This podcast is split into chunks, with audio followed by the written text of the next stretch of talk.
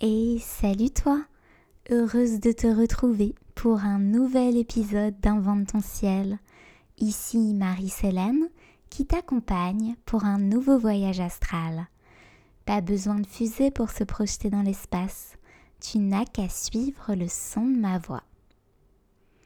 Je te retrouve pour la dernière partie de cette série de podcasts intitulée 2020 année affranchissable. Après t'avoir raconté l'usage d'Uranus au sens astrologique, en donnant quelques coups de pelle aux idées reçues, puis en te narrant la création du monde vue par la mythologie pour que tu conçoives les planètes dans leurs énergies d'origine, je t'invite dans cette dernière partie à mettre tout cela en application en te présentant enfin les transits astrologiques de l'année et à venir. J'ai ressenti ce début d'année comme hautement spirituel.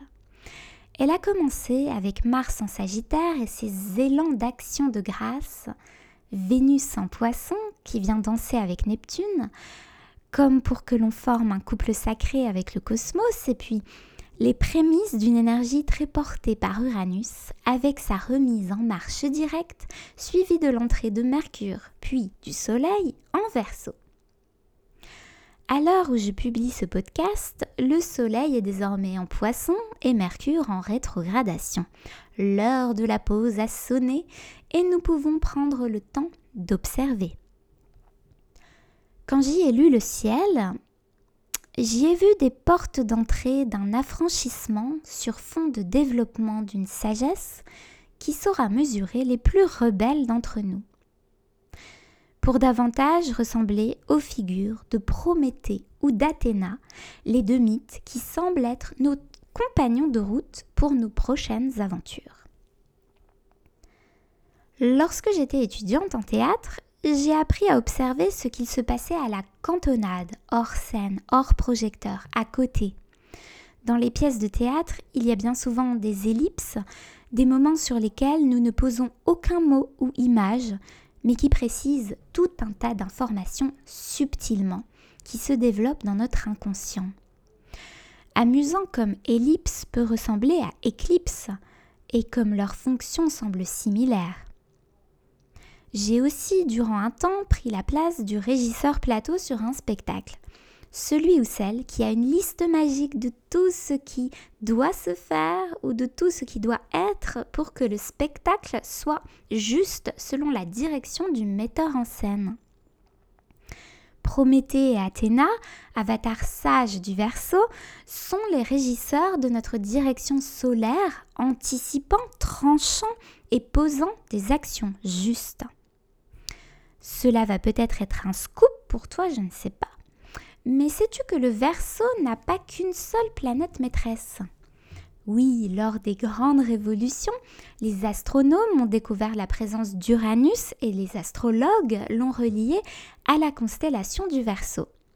Mais jusqu'alors, le Verseau était lié à Saturne et il est toujours empreint de cette énergie. Saturne pose des limites, rend réaliste, propose des apprentissages, affinant la rigueur et la sagesse. Et Uranus repousse toujours plus loin nos limites, nous faisant ressentir nos potentiels créateurs infinis, nous affranchissant constamment du passé et de ses aventures pour de nouveaux lendemains qui commencent parfois avec un présent incomplet où nous nous retrouvons comme Gaïa enfantant nos désirs pour réorganiser le chaos. C'est amusant comme les astres cette année nous invitent à nous souvenir tout d'abord du grand bain cosmique sans frontières dans lequel nous avons tous baigné, le ventre de nos mères. Fin janvier, Neptune fut rejoint par Vénus en poisson et nous avons l'avant-goût d'une leçon neptunienne nos âmes nagent bien au-delà de nos limites physiques. Si Vénus est partie voir ailleurs, ce n'est pas le cas de Mercure qui les a rejoints début février pour y rester longtemps car il opère une rétrogradation dont tu as sans doute entendu parler. Je te rappelle d'ailleurs que si les rétrogradations de Mercure t'effraient, tu trouveras sur mon site invententiel.net un article destiné à changer ton regard à ce sujet. Notre mental se met en pause claire et assumée pour se ressourcer dans une belle connexion méditative. C'est la première rétrogradation de Mercure de l'année qui finira par un petit retour en verso, histoire de reprendre goût à cette énergie qui ne va pas te quitter après l'hiver. Pourquoi? Eh bien, parce que Saturne termine son cycle en Capricorne pour s'installer en Verseau. Par le biais des rétrogradations, voici ce qu'il va se passer. En mars, Saturne rejoint le Verseau. Début juillet, il retourne en Capricorne. Puis, il revient en Verseau mi-décembre pour s'y aménager une nouvelle structure jusqu'en mars 2023. C'est un transit très important qui sera poussé par Jupiter qui entrera lui aussi en Verseau deux jours plus tard. Alors concrètement, à quoi va ressembler l'année? Nous allons symboliquement revivre la bataille des titans que je t'ai racontée lors de la partie 2 de ce podcast. Car la tour d'ivoire du Capricorne, représentant la loi et l'ordre établi, se voit recevoir une grande partie de l'année la visite de Pluton, Jupiter et Saturne. D'ailleurs, Mars, dieu de la guerre, y est lui aussi en ce moment même. Il ne manque que Neptune, mais il y est connecté par un sextile apportant sans nul doute son soutien subtil, porté par des valeurs de compassion et d'amour universel. Si tu ne connais pas les aspects astrologiques, sache juste qu'un sextile, c'est un petit trait sympathique sur une carte du ciel qui t'apporte principalement de belles choses. Alors cette fois, Faudra-t-il arracher Saturne de son trône ou juste lui ouvrir une voie plus fraternelle pour son séjour à venir en Verseau? Jupiter va-t-il être placé au sommet du zodiaque? J'ai beaucoup réfléchi à ce sujet ces derniers temps car c'est ici un point clé où la mythologie et l'étayage astrologique sont quelque peu en désaccord. Nous pensons à Zeus comme garant de l'ordre de la cité, tout puissant dans son pouvoir, juste et bon père qui bénit, mais tout de même très central et référent. Tu te souviens de ce que je t'ai raconté sur le soleil dans la partie 1 de cette série de podcasts? Zeus semble prendre une place solaire dans la mythologie, tout comme le patriarcat dans notre société j'ai demandé son avis à l'astrologue Éric Berru, spécialiste en psychomythologie, qui ne m'a pas contredit dans ses propos. Il a ajouté que la figure de Zeus nous indique à quoi peut ressembler les excès de Jupiter lorsque nous plaçons celui-ci en planète dominante. Et puis Sophia, d'astrologie et créativité, a aussi nourri ce débat en moi en évoquant que Jupiter peut aussi prendre cette place lors de bouleversants transits, cette place centrale. Le récit d'Hésiode nous apprend pourtant quelque chose qui semble très intéressant sur le plan initialement prévu pour renverser le règne tyrannique de Chronos. L'idée, c'était qu'une fratrie s'associe et se partage les trésors. Zeus, Poséidon et Hadès ont vaincu. Mais c'est le ciel et la terre de Zeus qui a pris la plus grande place dans notre espace intérieur. La présence de Pluton et son aura de mort et de renaissance en Capricorne depuis 2008 et jusqu'en 2025 pourrait alors nous indiquer que cette verticalité a peut-être besoin d'être déconstruite pour s'étendre sous une nouvelle forme où l'on laisserait davantage de place à nos profondeurs plutoniennes, mais également à notre monde spirituel et empathique neptunien, beaucoup plus propice au lâcher-prise. Ils existent au même titre que Zeus, mais n'ont pas ce prestige de la reconnaissance sociale que peut avoir notre verticalité tertielle que l'on assimile à une droiture, un ancrage, des épaules solides et des pieds bien sur terre. Oui, il est peut-être temps d'imaginer notre paysage intérieur différemment, de donner à ces deux espaces invisibles davantage de place, de valeur, de clarté. Et c'est peut-être ce que nous raconte l'évolution des nœuds lunaires cette année. En effet, ils quittent l'axe Cancer-Capricorne pour prendre place dans l'axe Gémeaux-Sagittaire. Est-ce que tu connais les nœuds lunaires? J'ai fait un podcast à ce sujet. Je te conseille d'aller l'écouter. Et ce sont les Gémeaux qui ont l'honneur de nous montrer le nord, la direction à suivre dans le zodiaque pour notre développement. Si tu pratiquais le Gemini shaming, si présent dans les blagues astro sur les réseaux sociaux, il va peut-être falloir arrêter. Hein. Les Gémeaux nous invitent à donner de l'importance à tout ce qui est là, en présence, par l'échange, tout en ne donnant trop d'importance à rien lors de cette nouvelle guerre titanesque, c'est la légèreté qui vaincra, comme nouvelle valeur très efficace pour combattre le stress, le burn-out et la pression sociale très lourde qui nous annihile tous aujourd'hui à plus ou moins vaste échelle. Et cela aura lieu dans notre pays du zodiaque jusqu'en janvier 2022. En guise d'introduction, c'est Vénus qui fera une rétrogradation dans le signe des Gémeaux avant ce changement du 21 mai au 26 juin. Lorsque Vénus rétrograde, nous mettons à jour nos façons de nous relier aux autres. Je ne sais pas si tu te souviens de l'automne 2018 où elle a rétrogradé pour la dernière fois. C'était dans le signe du scorpion et c'était très intense et profond, un grand nettoyage de nos blocages inconscients. Cette fois, en gémeaux, cela va donner une toute autre énergie. J'aime l'imaginer comme une simplification de nos rapports humains qui éradiquerait les paroles et les esprits drama queen. Les Gémeaux apprécient la bonne compagnie, celle qui leur apporte quelque chose dans leur développement et leur présence au monde. Ce qui est stérile ou toxique risque de disparaître subrepticement et ce n'est pas très grave. Au contraire. Alors oui, l'énergie aérienne des Gémeaux va peut-être te donner l'impression que tout le monde s'en fout de tout, mais ne confonds pas la superficialité et la légèreté. Si la Vénus en Gémeaux est pétrie de charisme, c'est aussi parce qu'elle ne dégage rien qui ne présage de plombantes aventures, là où on a envie de profiter de ce voyage qu'est la vie.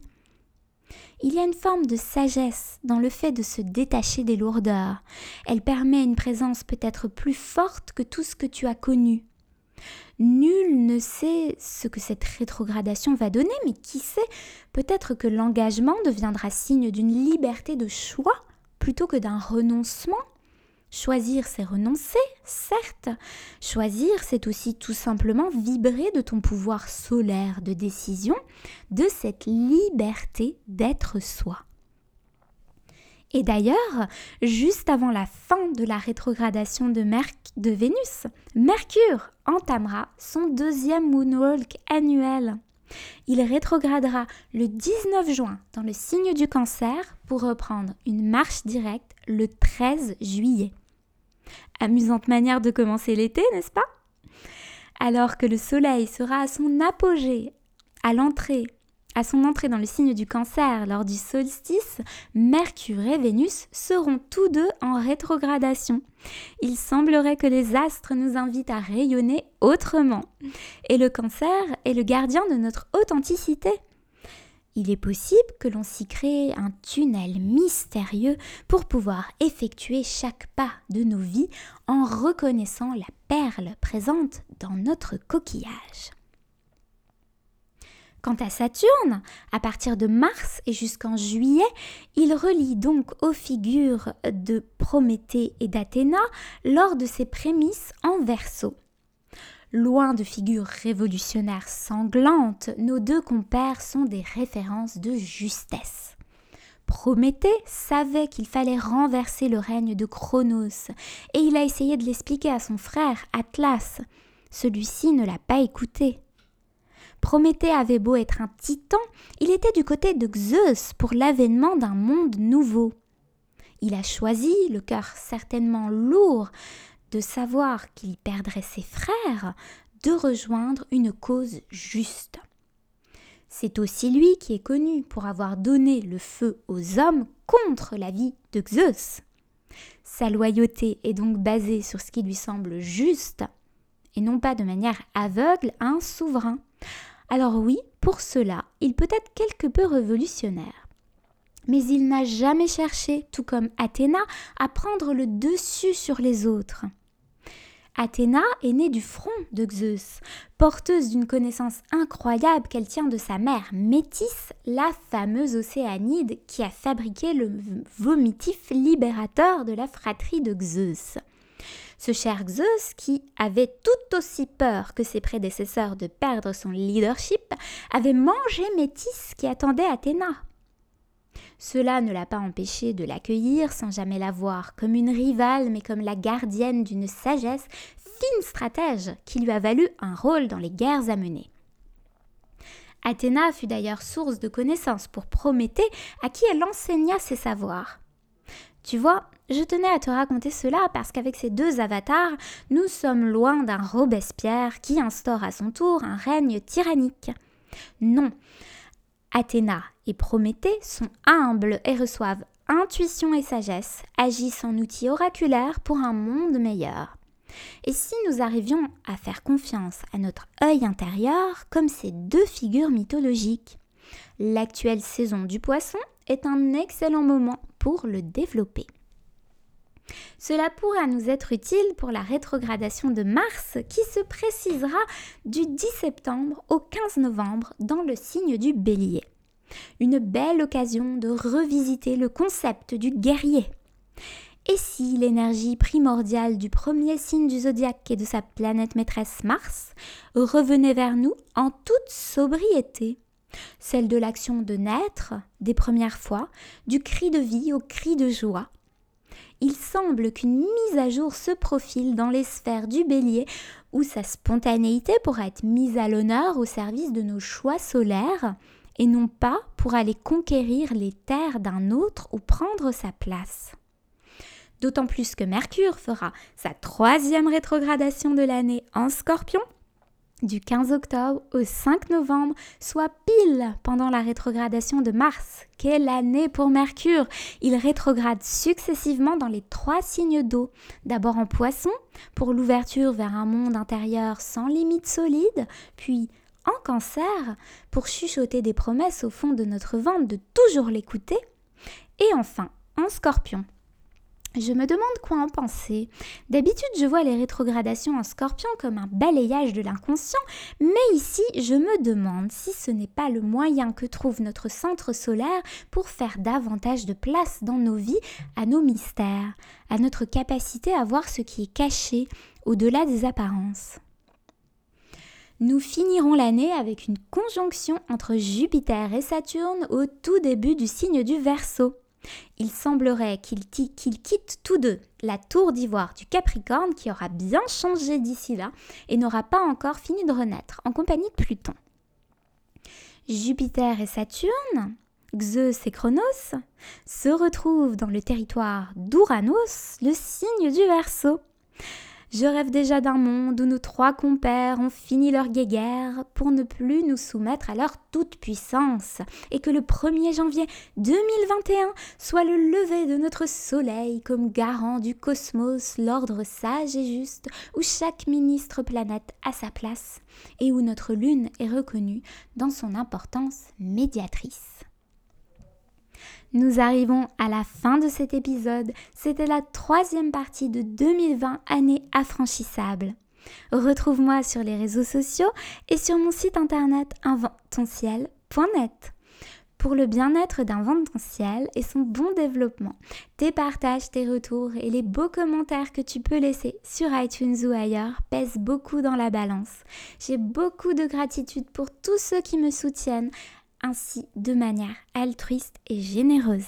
Cela me fait vraiment chaud au cœur. J'espère que cette série de trois podcasts un peu différents t'ont plu. Lors du sondage que j'ai fait en début d'année, vous étiez nombreux à vouloir apprendre davantage en astrologie. J'ai eu plaisir de te parler de mes, de mes recherches et à t'emmener dans ma bulle de réflexion. Je t'embrasse fort. Merci d'avoir promené tes oreilles ici.